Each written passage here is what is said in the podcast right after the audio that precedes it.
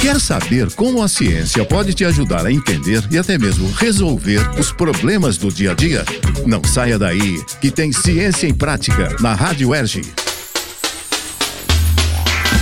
Nós recebemos uma mensagem da ouvinte Elisa, moradora da Tijuca. Qual a sua dúvida, Elisa? Meu nome é Elisa e eu sou moradora da Tijuca. Minha irmã foi diagnosticada com câncer e está fazendo quimioterapia. Eu gostaria de saber se existem outras formas de tratamento para a doença. Quem esclarece a dúvida é o biólogo André Luiz Mencalha, professor do Instituto de Biologia Roberto Alcântara Gomes e coordenador do Laboratório de Biologia do Câncer da UERJ. De acordo com o especialista Elisa, existem sim novos tratamentos alternativos contra o câncer. E eles são feitos de uma maneira menos invasiva, o que colabora muito para a qualidade de vida do paciente. Essas terapias funcionam de duas formas diferentes. A primeira atua no combate direto à doença, e a outra tem como objetivo a melhora da qualidade de vida do paciente. Existem terapias onde os medicamentos têm como foco principal o combate direto ao câncer, através do uso de anticorpos que reconhecem pontos específicos no tumor a serem combatidos. Também existem tratamentos que funcionam a partir de uma série de medicamentos e de propostas médicas de imunoterapia que fazem com que o sistema imune do paciente possa combater o câncer. Essas terapias são consideradas uma grande evolução na pesquisa contra o câncer e possuem grande eficácia. Inclusive, atualmente, o avanço da tecnologia permite que o paciente tenha mais conforto. O efeito positivo das novas terapias tem sido notável, principalmente na cura da doença.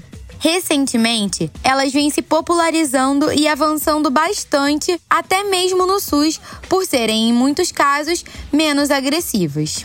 Além dos tratamentos alternativos médicos, existem os que são focados no cuidado e bem-estar e podem ajudar muito o paciente que, por conta dos medicamentos, está ansioso, com fadiga, náuseas, dentre outros efeitos adversos que a doença traz. Hoje, é recomendável, por exemplo, o uso de meditação, relaxamento, yoga e exercícios físicos que são ótimos para o combate do câncer. E além disso, beneficiam o corpo inteiro. Hábitos mais saudáveis no geral, como a prática de exercícios e a criação de hábitos alimentares melhores, ajudam muito no tratamento do câncer. Mas vale ressaltar que alimentos em específico ou a prática de determinado exercício não irão influenciar diretamente na cura da doença e irão apenas colaborar na ação dos medicamentos, minimizando efeitos colaterais. É importante alertar que o uso de terapias consideradas alternativas, como chás e misturas de ervas, que não são testadas e não possuem avaliação rigorosa de autoridades competentes, pode ser muito perigoso, tanto pela falta de controle do efeito causado quanto pela ineficácia.